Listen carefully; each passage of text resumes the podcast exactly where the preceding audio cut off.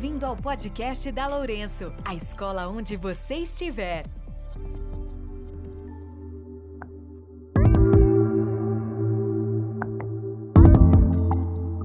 Todos nós adoramos ganhar presentes, certo?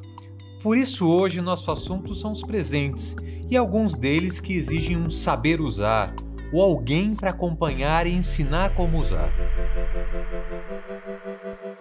Alguns presentes são muito curtidos pelas crianças e adolescentes, mas o prazer virá mesmo quando esses aprenderem o uso adequado do objeto, ou seja, dominar as regras de funcionamento, pois assim o usuário se sentirá confortável, seguro e então feliz.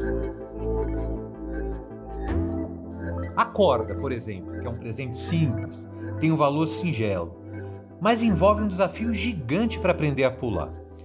Compreender conceitos como altura, tempo, velocidade, peso do corpo, planejamento prévio e também o imediato, além da agilidade, são muito importantes.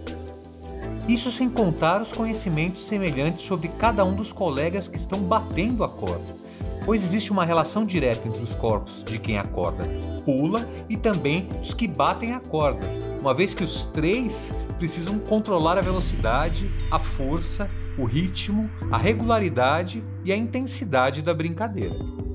Ufa, falando assim parece até uma aula de física, né? Mas os brinquedos exigem aprendizado. O que dizer da bicicleta também? Um objeto que, para te carregar, obriga a transferência do ponto de equilíbrio do corpo para um objeto que carrega esse corpo. Tudo passa por revisão, equilíbrio, velocidade, intencionalidade, uso, treino e aprimoramento de todas essas habilidades. Isso sem contar outras regras, aquelas sociais como as leis de trânsito, o respeito ao pedestre, o uso de equipamentos de segurança, o respeito aos próprios limites. Tudo isso para que o prazer não se transforme em problema ou tragédia para quem usa ou mesmo para quem está por perto. Agora vamos falar dos jogos eletrônicos. Conhecer o jogo, reconhecer as oportunidades de pontuação e mudança de fase são muito comuns. Para os mais velhos, ter um grupo de contato, de relacionamento via jogo, jogar remotamente nesse grupo, com amigos conhecidos ou mesmo desconhecidos dos pais, apresentam um lugar no mundo onde há uma linguagem para ser compreendida. Bom, todos esses exemplos poderiam ser repetidos desde o acesso de crianças e adolescentes a uma boneca até os patins e patinetes. Ou seja, presentear exige de quem dá e de quem ganha orientações para o melhor uso. Com isso, temos o presente que tem mais chegado às mãos das crianças já no final dos anos iniciais do fundamental. Estamos falando de quarto ou quinto ano, mas sabemos que a referência a esse produto pode ser até anterior. Estamos falando, claro, do aparelho celular. O objeto que deixou de ser um mero telefone há alguns anos. Hoje ele carrega inúmeras funções e muitas nos deixam dependentes dele, mas sempre são todas necessárias. Vocês conseguem lembrar do tempo que se ia para a escola e se passava 5, 6 horas sem trocar uma mensagem de texto ou voz com as famílias? Parecia inacreditável que a gente passava um quinto do dia sem ter uma notícia dos nossos filhos ou dos nossos familiares. Nesse período, sem celular, a gente aprendia rapidamente que o melhor era fazer amigos, ou pelo menos ter e reconhecer colegas, pois a convivência era bem sucedida nessas negociações do aprendizado social que a gente travava dentro do espaço da escola. Com isso, outros aprendizados vinham em decorrência. Querer ganhar, ser atendido, se sentir vencedor, por exemplo. Ou abrir mão, reconhecer a vez do outro, a vez de perder ou até sofrer em alguns momentos de aprendizagem, por pequeno que fosse o sofrimento, mas sempre carregado de sentimentos intensos. É o que a gente chama do aprendizado social, do aprendizado emocional. Na falta de contato com a família, nos restava amadurecer, ou seja, negociar, abrir mão, lutar pelo que era de direito, argumentar, ouvir argumentos, fazer contra-argumentos, e assim a gente ia ganhando contornos de autonomia. Não se trata de saudosismo de dizer que a vida era melhor sem celular. Jamais. Ela é bem melhor com ele. Acho que isso todo mundo concorda. e nem também de achar que a escola não tinha problemas de relacionamento até o celular aparecer. Os terapeutas são testemunhas da pluralidade e das questões que eram levantadas naquele ambiente, mesmo sem celular.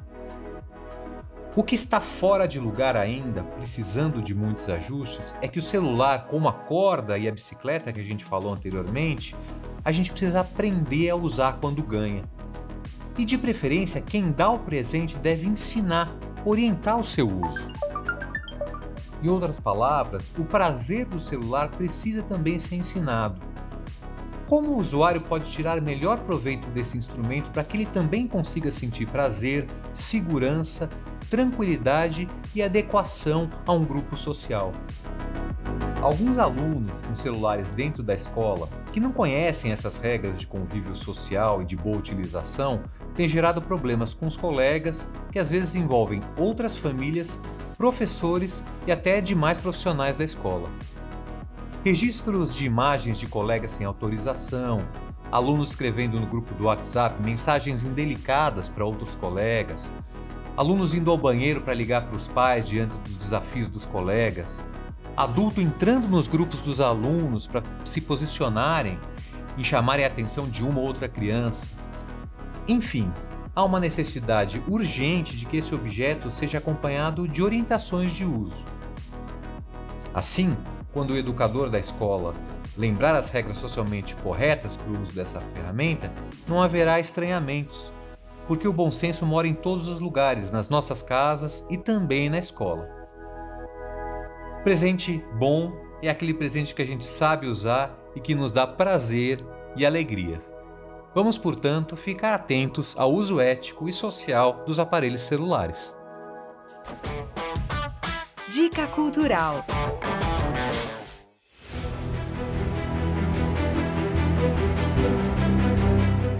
Vamos ao cinema? Falando em tecnologia, você já conhece as novas tecnologias que tornam a experiência do cinema ainda mais emocionante?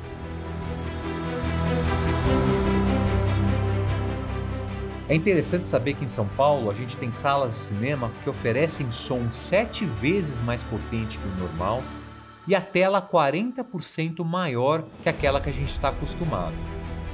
O chamado som surround é mais potente e a tela gigante das salas XD levam o espectador a ter novas experiências nesse ambiente, que volta a surpreender os mais apaixonados pelo cinema e atiça a curiosidade das crianças e adolescentes de como a tecnologia é moderna e pode ser atualizada e acoplada a uma atração cultural que tem quase 100 anos, que é o cinema. Salas com alta tecnologia proporcionam a sensação de mergulho nos filmes e também há o Real 3D, Ficamos aqui com um podcast da Lourenço falando muito sobre tecnologia, mas a semana que vem tem mais um tema interessante que a gente leva da escola direto para sua casa. A gente se encontra lá.